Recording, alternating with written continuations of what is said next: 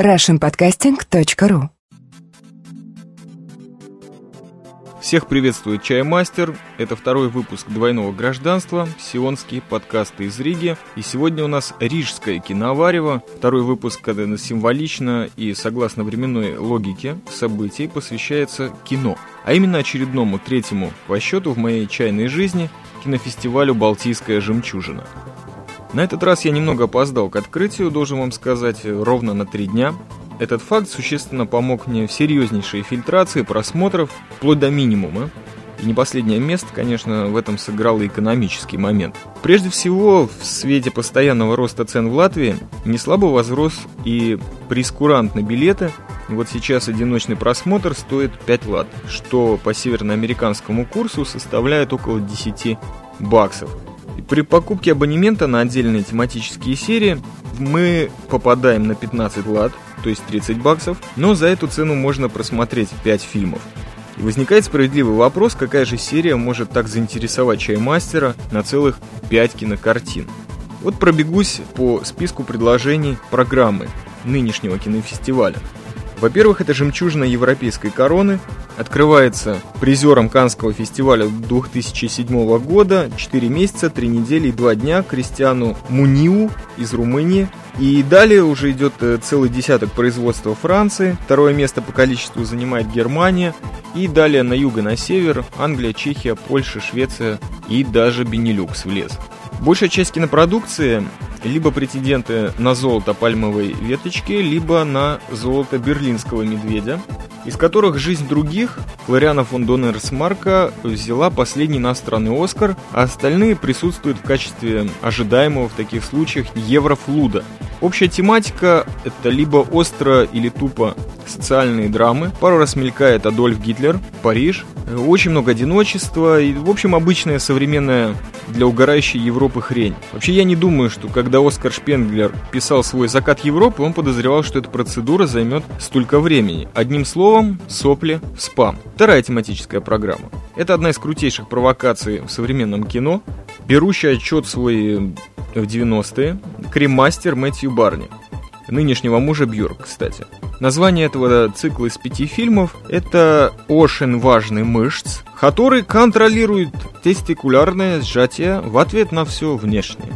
И честно вам признаюсь, что пробовал посмотреть э, эту серию в бытность свою студентом Академии художеств и в разное время, в различных залах или просто в различных группировках, но без особого успеха, хотя все, казалось бы, впечатляет. И антураж, какая-то работа артовская. Ну, в своем роде это потрясающее кино, но меня оно не впечатлило. Возможно, я как обычно, все еще недостаточно повзрослел для кремастера Мэтью Барни. Третья это программа «Киногурман».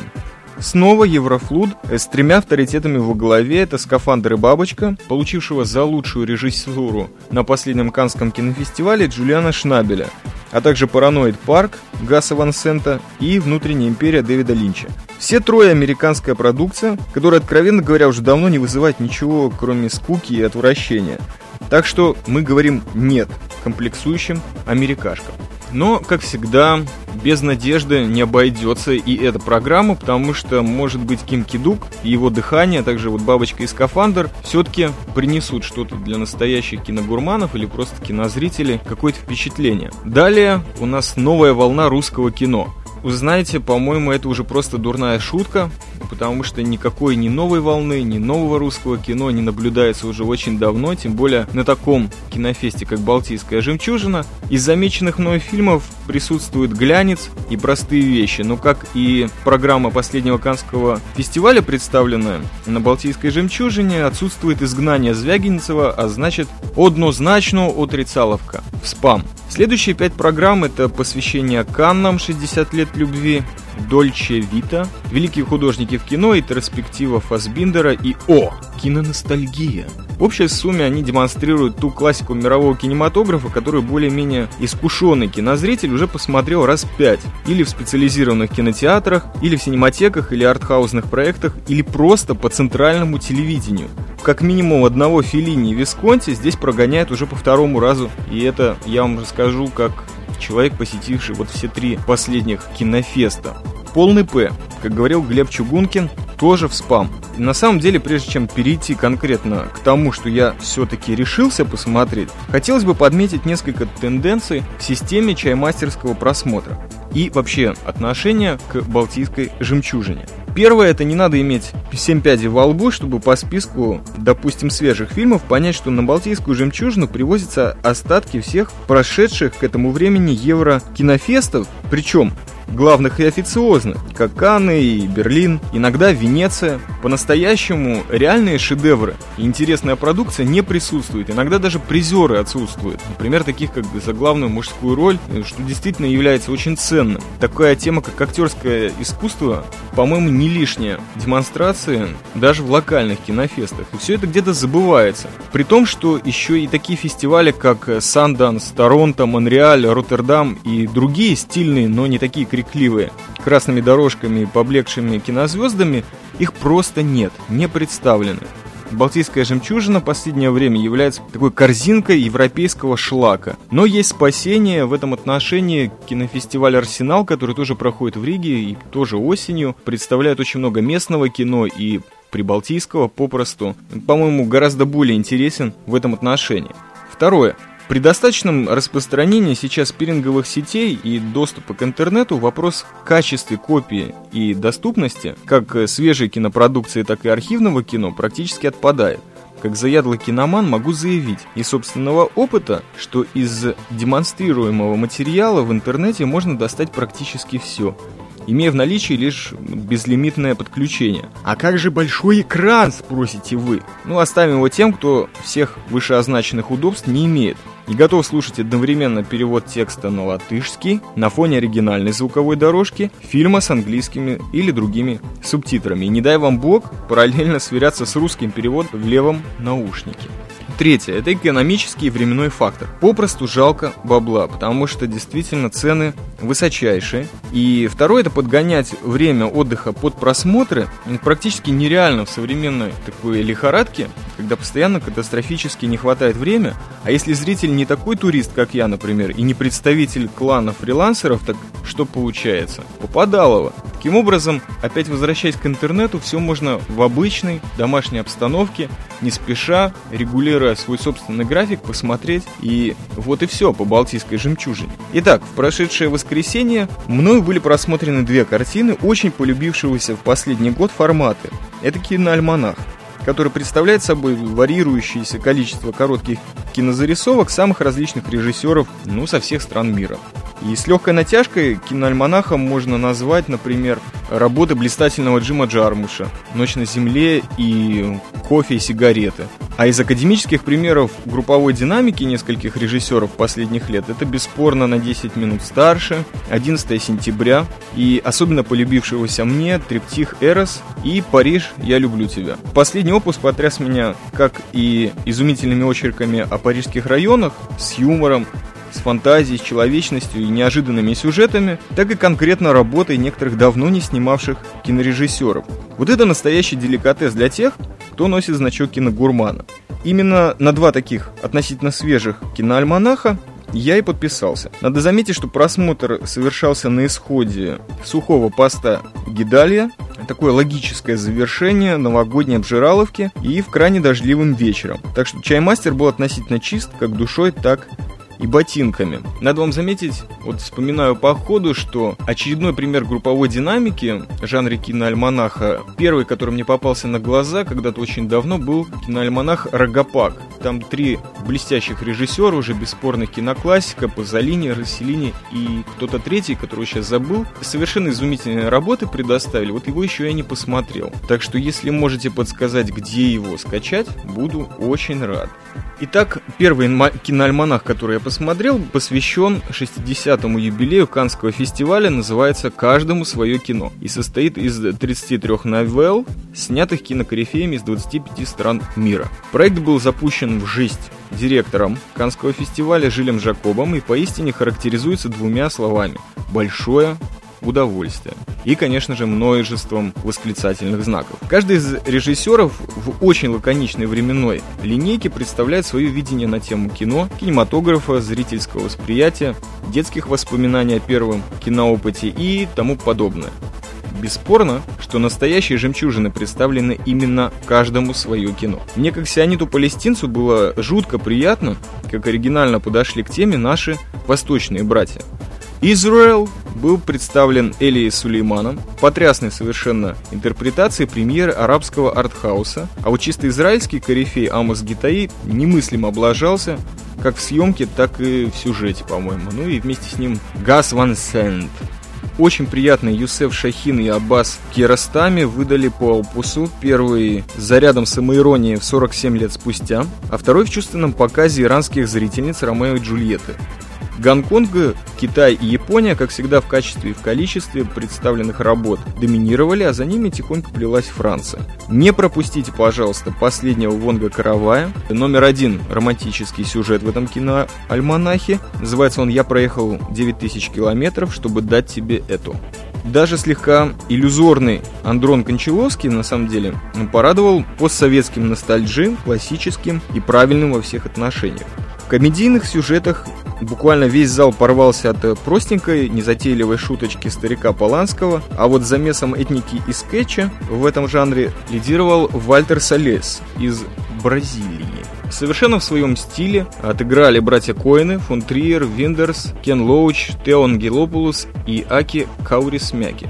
Интересно, что тему слепого человека в кино одновременно затронули Чен Кайге и Алехандро Гонзалес Инариту, а вот более современный кибервзгляд представлен совершенно безумным по тонкости шедевром канадца Тома и Гаяна, а также футуреском Дэвида Кроненберга «Самоубийство последнего еврея в последнем кинотеатре мира».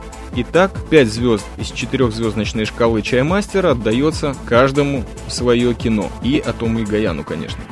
Второй киноальманах который называется «Запрещено к показу». И тут у меня реально замелькали заветные 3 икса в глазах. Во-первых, из-за прекращения поста голодовки в перерыве между просмотрами закинул пару овощей на кишку. И во-вторых, из-за темы «Секс и порнографика». Семь фильмов, снятых четырьмя американцами и тремя европейцами, по моему мнению, довольно узковато развернули этот поистине самый народный и популярный формат кинематографа на все времена, и тем не менее были по-своему интересны с точки зрения выбирания оригинальных моментов по принципу картошечки из говна, так и по реакции зала. Открывал альманах индустриально-диетический опус Мэтью Барни, уже упомянутого, о сношении афроамериканца с редькой в жопе, и сношался он с карданным валом гигантского трактора и снят такой непритязательной манере видеоарта.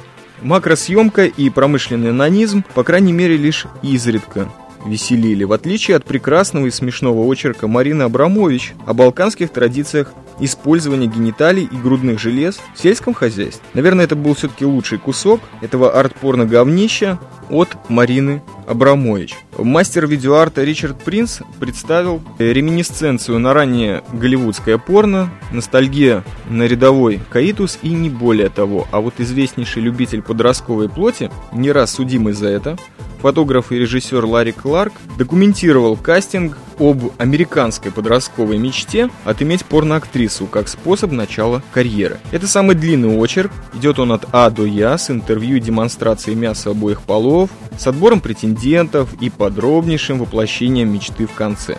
Марко Брамбила снял самый короткий психоспид-опус, нарезку своеобразную из множества порнокаитусов и не загрузив уже достаточно натерпевшегося зрителя и не показав ничего нового. А вот Сэм Тейлор Вуд сконцентрировался на тупейшей совершенно демонстрации мужского анонизма в пустыне смерти. Моей красной лампочкой в этом альманахе был Гаспар Ноэ, известный ну, всем, по-моему, по фильму «Необратимость», ради которого я и просмотрел всю эту откровенную в подавляющем количестве кадров ересь, который был последним. Тоже качание камеры и мелькающие полосы, которые и здорового индивидуума доведут до эпилепсии, тоже не отжег, несмотря на бесспорную, созданную им характерную атмосферу энтропии и тошноты. Сюжет таков. На фоне урбан-порно по телеку показаны снова два параллельных акта анонизма. На сей раз использование мягких и латексных игрушек, плюшевого мишки в случае с девицей и резиновой француженки у пацана с челкой. Лозунг в титрах, завершающих этот фильм, возвещал «We fuck alone». Просто непритязательно. И действительно, большая половина представленного материала демонстрировала ту или иную форму анонизма или же визуал для него в разной степени полного задротства. Наверное, именно поэтому сирые зрители то постоянно озирались на соседей в темноте, то с плевками и тихими проклятиями растворялись в темных выходах в дождливую Ригу. Покидали просмотр извращенного порева парами или поодиночке, но, честно говоря, ничто не заполнило бы зала настолько, как приставка «арт» перед словом «порно», на что и повелись большинство зрителей. Уже в первые 20 минут жестоко раскаявшиеся в трате пяти лат. «У нас забрали интим и объединили в этой темноте перед метровым болтом и бесконечными мохнатками». Видимо, этот факт, что ни один из участников проекта запрещено к показу не является кинорежиссером, за исключением, возможно, Ларри Кларка, а в большей степени видеоартистом или фотографом, или же перформером, и не дал шанса повтыкать э, тем, кто пришел посмотреть пресловутый артовский кинчик.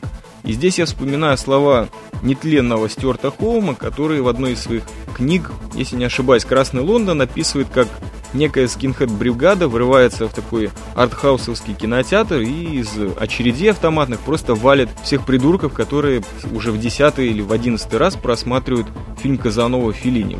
Вот что это мне все напоминало, когда я, собственно говоря, и выходил из кинотеатра, опять-таки в дождливую Ригу. И на этом сегодня все. Надеюсь, Балтийской жемчужиной на этот раз и, может быть, на будущее покончено. И последний по скрипту. Не серчайте на меня, братва, если я слишком поздно отвечаю на комментарии. Дело в том, что интернета дома по-прежнему нет. И шарясь по всяким интернет-шопам, я все-таки стараюсь восполнить эти пробелы. Так что снова, хорошей вам погоды и приятной золотой осени. Пока.